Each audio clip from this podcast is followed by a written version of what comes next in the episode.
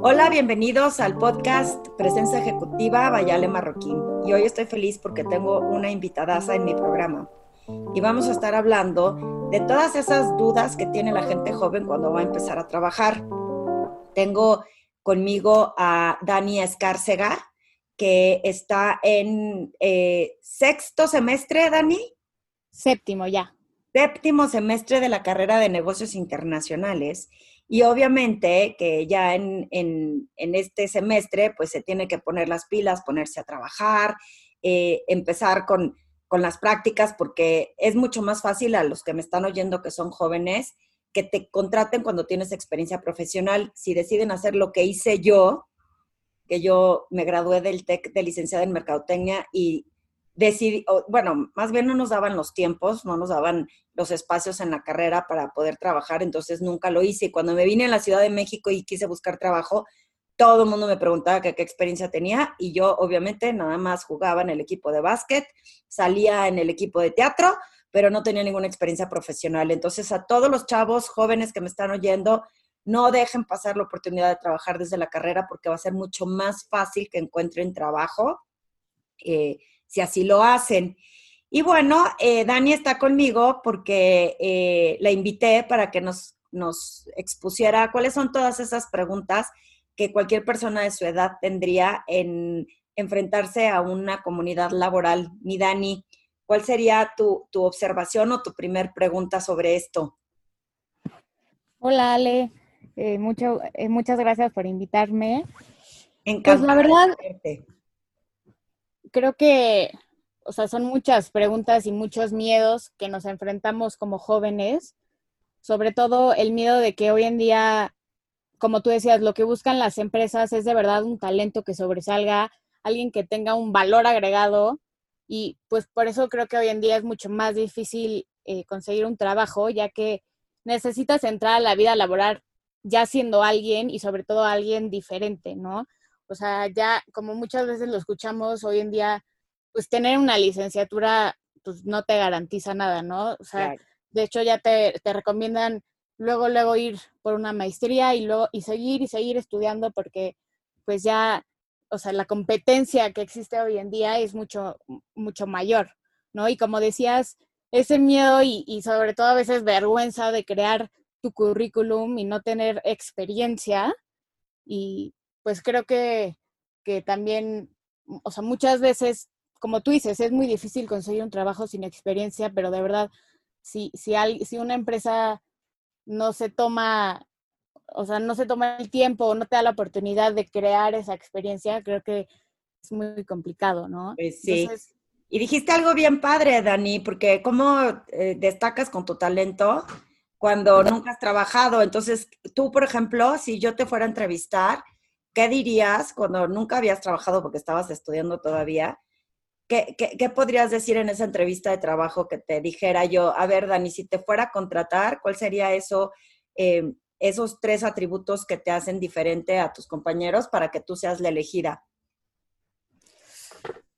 Híjole, creo que pues mis atributos o mi valor agregado sería que, que, soy una chava que, considero que aprendo muy rápido las cosas, ¿no? Soy, soy muy dedicada y, si tengo algo en mente o un reto, siempre este, lucho, lucho por hacerlo por más que me cueste trabajo, ¿no? Sé, soy muy observadora, entonces sí, sí pongo mucha atención en los detalles y, y bueno, creo que, Fíjate, Dani, qué interesante, porque está padrísimo lo que me dices y, bueno, yo además ya te conozco, entonces sé que lo que estás diciendo es cierto, pero imagínate que hay un entrevistador que no sabe quién eres y tú le comentas eso. Y este es como un tip para ti y para todos los que nos oyen, porque cuando decimos eh, soy observadora y, y soy muy dedicada, a lo mejor viene tu mejor amiga que es igualita que tú, porque por eso son amigas, y dice lo mismo. ¿Cómo haría yo para saber si te escojo a ti o a tu mejor amiga que tiene casi, casi que los mismos atributos que tú?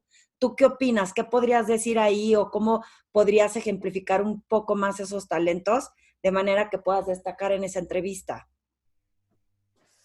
Bueno, creo que... No se te no importa, acuérdate que para eso estamos, para resolver todas esas dudas. Pues la verdad, sí, es que creo que es, muy complicado de verdad poder mostrar así a la primera sin que nadie te conozca, pues todo ese, ese valor agregado que podrías tener. Y... No está fácil, pero te voy a dar un tip, mi Dani. ¿Quieres oírlo? Sí, por favor. Eh, si, por ejemplo, tú me dices, eh, soy muy observadora, a lo mejor lo que yo quiero ir como reclutador es en, en dónde esa observación me va a servir a mí. Entonces, si puedes ejemplificarlo con, con alguna acción, como nunca has trabajado en teoría, ¿no? Entonces, digo, ya sé que tú sí, pero imagina, ¿no? Nunca he trabajado, entonces, ¿cómo ejemplifico esto de la observación? Y a lo mejor poner una anécdota de cuando estás en la universidad, cómo esa observación te sacó adelante. ¿Sí me explico? Claro. Entonces, ¿qué ejemplo me darías que te dé mucho orgullo decir cómo tu observación te ayudó para, no sé, eh, entrar a un proyecto, ganar un proyecto en la escuela o, o, eh, no sé, sacarte una mejor nota por haber observado algo que otros no observaron o en menos tiempo. ¿Tienes alguna anécdota que me puedas contar? Sí, de hecho, creo que hace dos o tres semestres que llevé una materia que se llamaba Desarrollo Emprendedor y, pues tuve la oportunidad de competir. Eh, bueno, el, concurso era de una idea de generar o innovar en un producto que ya existiera o inventar uno. Y creo que este, pues todo, todo el mundo se fue a lo básico y, y yo de verdad me detuve a, a pensar en, de verdad, pues algo, algo innovador y algo de verdad que, se necesitara y, pues tuve la oportunidad de, ganar ese concurso y de podérselo presentar a unas incubadoras y, creo que eso es, un logro que, me siento orgullosa de. Claro. Oye, Dani, y ahí te va otro tip. Cuando te estén entrevistando, lo mejor sería explicar exactamente qué fue lo que creaste. Ahorita si quieres eh, muchos van a tener curiosidad. Entonces, como van a estar oyendo el podcast, van a querer oír qué fue lo que, que creaste. Pero en una entrevista, como tip a todos los que nos oyen, estaría increíble que no solo digas gané un concurso de innovación, sino qué hiciste y qué fue lo que viste, qué hizo que esto fuera diferente o que tuviera como esta, eh, esta ganancia. ¿Me explico? Claro. ¿Qué otra pregunta tendrías a la hora de hacer una entrevista, mi Dani?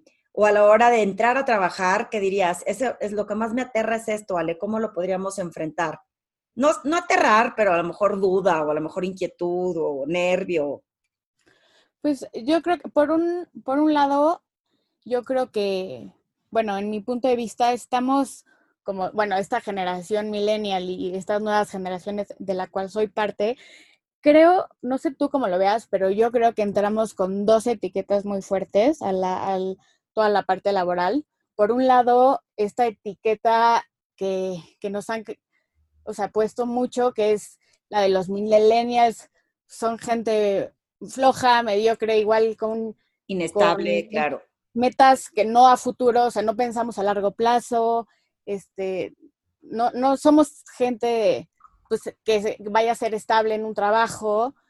Y por otro lado, también esa etiqueta y ese peso muy grande con el que entramos de ser la generación del futuro y ser la generación del cambio y que en nuestras manos esté todo ese cambio, pues es, una presión muy grande, ¿no? Claro. y ahora entras con quedar bien. Por supuesto. Y entonces, tomando en cuenta esas dos eh, características, ¿cuál sería tu duda, Dani?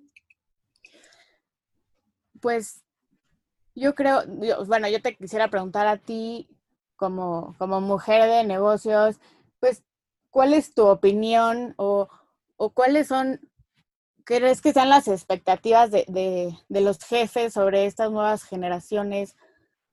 Si, si de verdad tienen como tanto, o sea, no sé, no sé cuál de las dos. Este... Es verdad, o es la que tienes hacia cuál alinearte. Mira, te voy a explicar mi humilde punto de vista. Eh, todo depende, yo creo que el, como dirían por ahí vulgarmente, el sapo la pedrada. Porque ve, si tú te quieres distinguir como, vamos a ponerle etiqueta, porque me choca poner etiquetas, pero en una generación de millennials, Y si tú quieres decir, oye, ok, sé que nos caracterizan de esta forma, pero yo me quiero distinguir, porque de eso se trata la marca personal y el personal branding y no tratar de ser del montón, porque te vuelves como un commodity. Entonces, si tú me dijeras, o el que me está escuchando ahorita dijera, no, pues yo no quiero que me cataloguen como cualquier persona de esa generación, ¿qué podrías hacer para distinguirte? Pues hacer todo lo posible para no caer en la trampa de estas ciertas comodidades o esta cierta parte que yo no le llamaría más que, o sea, yo no lo pondría ni como flojo, ni como inestable, simplemente sus intereses son diferentes y no les preocupa tanto cosas que nos preocupaban a otras generaciones. Y también al, al, reclutador, cuando se lo plantea de esta forma, Dani, los ve de diferente forma, porque si yo etiqueto a una persona de floja, si yo te digo eso a ti, ¿qué vas a decir? Pues sí soy millennial, pero no soy floja. Claro.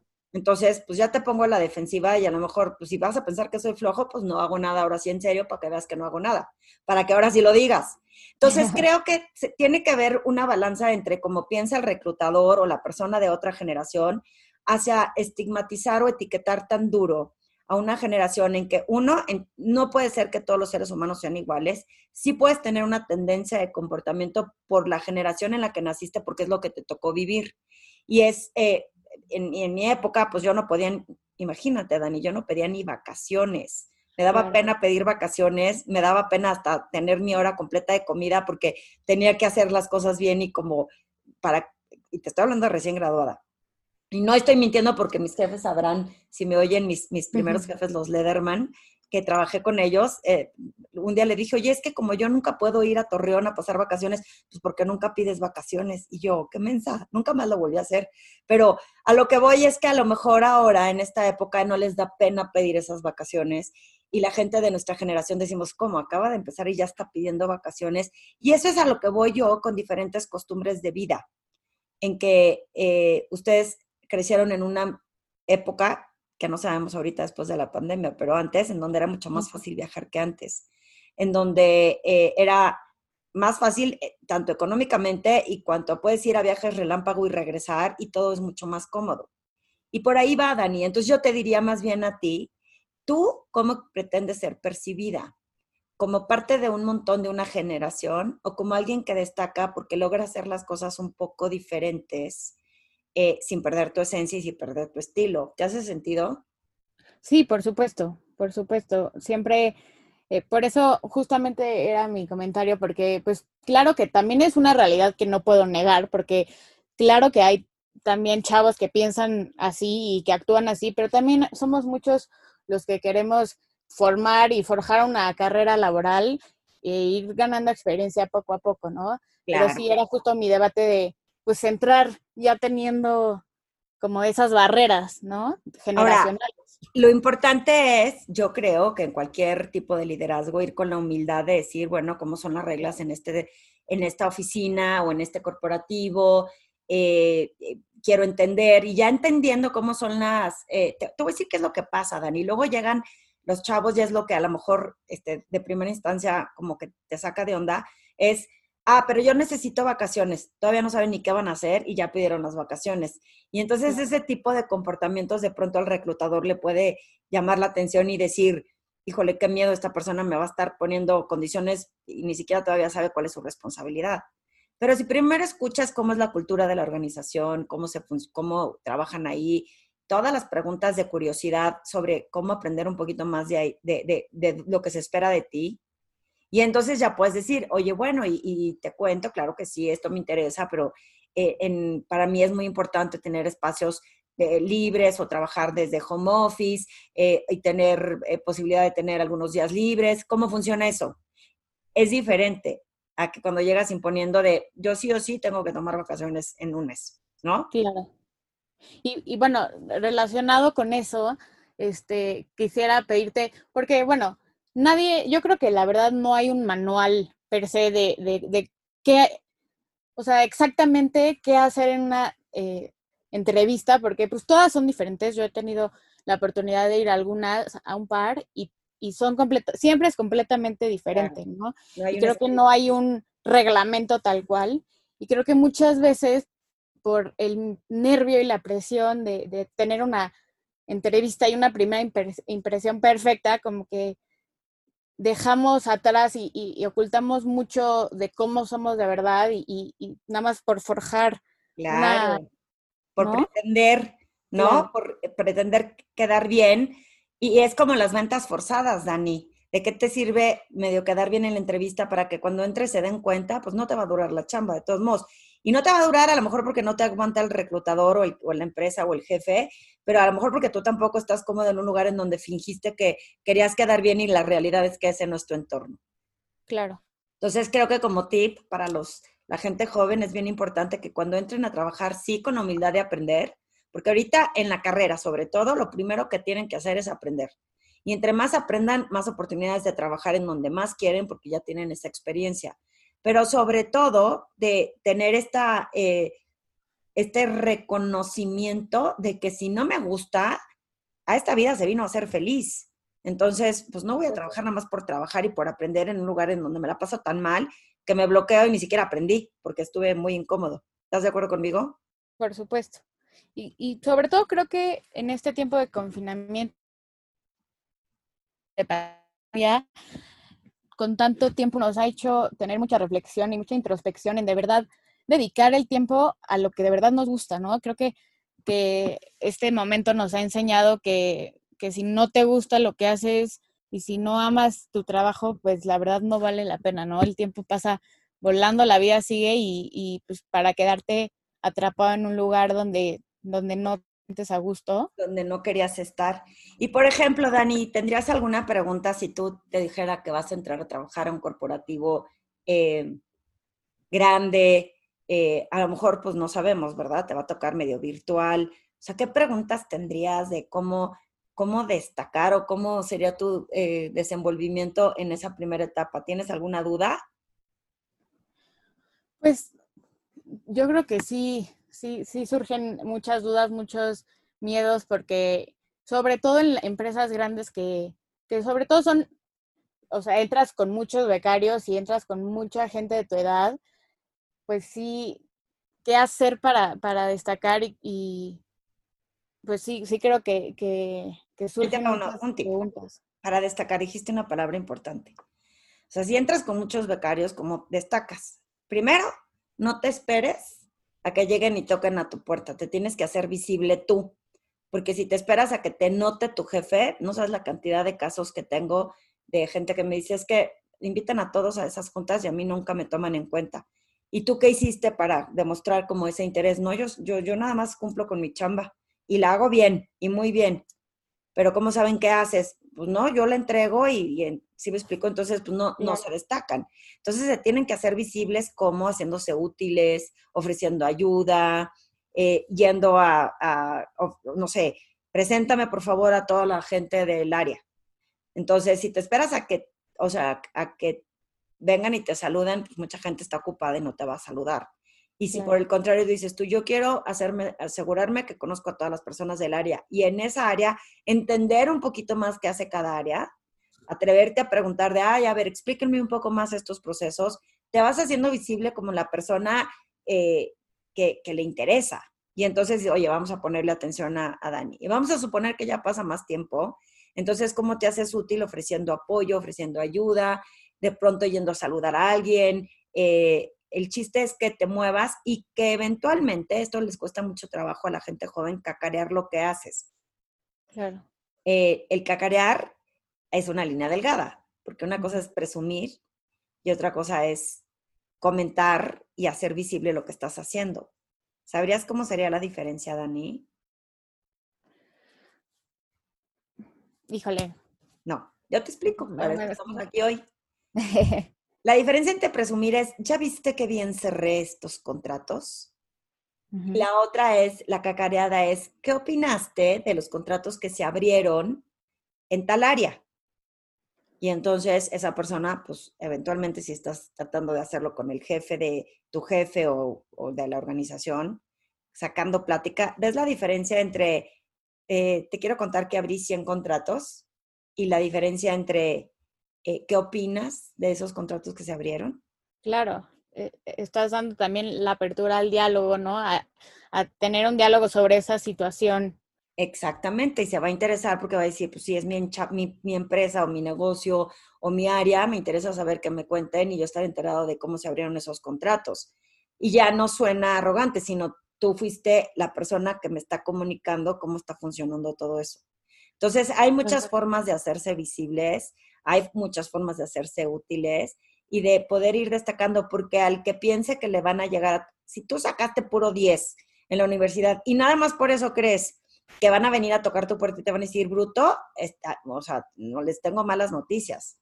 una vez que entras, hay que hacerse visible de una o de otra forma, con ingenio, con innovación, eh, haciéndose útil, haciéndose presentes, pero eh, probablemente no sea tan fácil como uno, como uno cree. Claro, no, y creo que tocas un punto, bueno, un punto muy importante para mí, el, el atreverse a preguntar. Creo que, por un lado, eh, hablabas de que igual y podemos ser estas generaciones jóvenes como más demandantes, como lo de las vacaciones y todo, pero también creo que tenemos un, un problemilla ahí con la comunicación. Creo que hemos acortado nuestros canales de comunicación y, y creo que eso de atrevernos a preguntar o, o, o, para, para, por el miedo de pensar que, nos van a ver menos o hay que, que menso por preguntar, ya sabes, siento que eso es también algo que, que, no hacemos, ¿no? Que no preguntamos para estar seguros, por miedo. Claro, a la mayoría de la gente nos da miedo, o a veces porque no se nos ocurre, Dani. Pero diste eh, la palabra clave. La magia en cualquier generación son las preguntas. Y yo le llamo las preguntas inteligentes. Si sabes hacer preguntas inteligentes, te haces visible y te muestras más interesado en la otra persona que interesante tú. Y al mostrarte más interesado en la otra persona, la otra persona se siente importante. Y lo que hace es, ¿sabes qué? Esta Dani me cae re bien porque siempre se muestra interesada en mis proyectos. Entonces la voy a tomar en cuenta. Y no necesitaste ni siquiera estar recitando todo lo que haces o que lograste, simplemente con el, con el hecho de haber sabido hacer las preguntas correctas para mostrar más interés en la otra persona. Entonces, por aquí ya te pasé como cinco seis tips, mi Dani. ¿Alguna otra pregunta que tengas antes de que terminemos? Porque podemos estar aquí un, buen rato, pero queremos que este podcast lo oigan, que las preguntas que, que, tengan nos las hagan saber y nos hagan llegar, porque podemos hacer otro invitado o podemos contestarlas con mucho gusto, tanto, tanto eh, de entrevistas como cómo desenvolver, desenvolverte en los primeros días de trabajo. ¿Qué opinas, mi Dani? Este, pues la verdad es que, me ha respondido y resuelto muchas preguntas de las que tenía. La verdad, pues por ahora no se me ocurre otra. No sé si tú me quieras preguntar alguna otra cosa. Em, pues, ¿qué te preguntaría? Yo creo que con esto para no abrumar, pero hay muchas cosas que tomar en cuenta, desde la puntualidad, desde lo que dijiste tú, a lo mejor podemos hacer otra sesión más adelante si la gente le interesa, de cómo llevar a cabo una gran comunicación para asegurarte que lo que tú dijiste, las demás personas lo entendieron de la misma manera. Entonces, por lo pronto con esto de entrevistas y primeros días de trabajo y para conseguir chamba, creo que es suficiente. De todos modos, abro el foro para que la gente nos pregunte. Pueden hacerlo a través de mi correo electrónico ale.alemarroquín.com o en mis redes sociales, en Instagram, en Facebook, en LinkedIn. Nada más pónganme que le oyeron este podcast y que les interesa que les resolvamos más preguntas y las podemos traer al aire. Podemos invitarlos, puede volver a venir Dani con mucho gusto y si no, pues se las respondemos en un podcast. Si no hay otra cosa más que, que, que quieras aportar, mi Dani, te quiero agradecer este tiempito que estuviste aquí platicando conmigo y te dejo ir para tus actividades y suerte en aquello que emprendas. Muchas gracias, Ale. El honor es mío y te lo agradezco muchísimo. te mando un abrazo fuerte. Igual.